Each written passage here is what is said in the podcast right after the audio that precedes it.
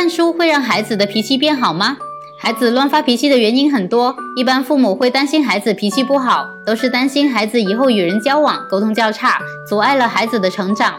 年幼的孩子由于认知和表达能力的限制，往往不太能区分自己的情绪，同时也不能很明确地描述自己的感觉，所以在自己不清楚也无法明确告诉别人的情况下，孩子往往变得暴躁和易怒了。孩子无法区分自己的情绪，但童书可以提供许多故事，让生活经验贫乏的孩子在书中经历各种生活状况。孩子听得多，看得多，再回头来想想自己的情况，渐渐就能够理清自己在吵什么、闹什么了。所以，大人在陪伴孩子读书的时候，别忘了多看孩子的表情，留心他的各种反应，你会更了解孩子的心情。